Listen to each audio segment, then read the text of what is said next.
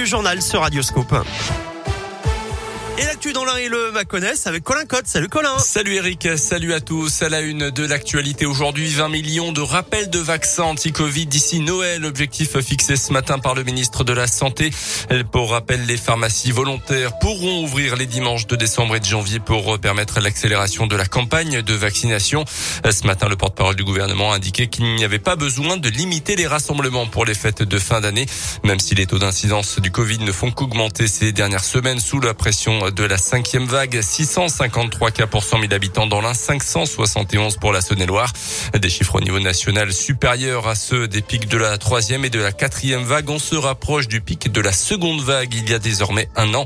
À noter que dans l'académie de Lyon, 311 classes sont fermées cette semaine. C'est deux fois moins que la semaine dernière. Dans l'actu également chez nous, dans la situation toujours très compliquée sur la route et également en Saône-et-Loire après les chutes de neige de la nuit dernière, les poids lourds de plus de 7 tonnes 5 ne peuvent toujours toujours pas emprunter l'autoroute A40. Ils sont bloqués avant la jonction entre cette autoroute et la 42, ce qui entraîne évidemment pas mal de bouchons dans le secteur, notamment à hauteur de Bourg-en-Bresse et d'Ambérieux. Euh, perturbation également possible du côté de la SNCF. Par contre, les transports scolaires fonctionnent normalement selon la préfecture. Le réseau secondaire étant globalement dégagé. Euh, pour rappel, le département de l'Ain est toujours placé en vigilance neige vert orange, neige verglas euh, jusqu'en début d'après-midi, tout comme l'Isère, la Savoie et la Haute-Savoie.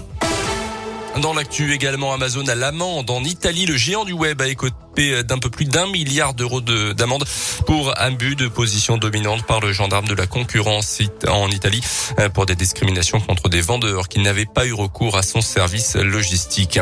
En basket, la Gielbourg veut poursuivre sa marche en avant après s'être relancée en Eurocoupe mardi. Les Bressans se déplacent à Rouen ce soir à l'occasion de la 11e journée de championnat. Avec cinq victoires et cinq défaites depuis le début de la saison, les deux équipes sont au coude à coude au classement. La partie s'annonce donc serrée comme l'explique Alexandre Chassan, le pivot de la c'est un match important pour nous, euh, pour revenir bien dans le haut du classement. Voilà, on sait que Rouen c'est un peu un derby avec euh, une très forte équipe euh, offensive, donc à nous de, de contrôler ça en défense. C'est toujours un match difficile. Rouen, de toute façon, que ce soit à l'extérieur ou à domicile, et on sait très bien que, que chez eux, voilà, il y a une grosse ambiance, une belle ferveur. Puis voilà, revenir dans, dans la course au play-off en championnat et rien n'est acquis. Hein. à nous de rester sur sur ces bons matchs et de, de continuer dans, dans, cette bonne dynamique aussi. Rouen, Gilles Bourcou d'envoi du match ce soir à 20h, un match à en direct et en intégralité sur notre web radio Gielborg sur radioscoop.com. Du biathlon également à suivre aujourd'hui avec la troisième étape de la Coupe du Monde. C'est en ce moment à Orfilsen en Autriche. Ça a débuté tout à l'heure avec le sprint 10 km homme notamment l'Indinois Simon Détieux qui est sur le point d'en finir. Place aux femmes également en début d'après-midi. Et puis en foot, le FVP reçoit Orléans ce soir. Dernier match de l'année. C'est à partir de 19h au stade Marcel Vercher.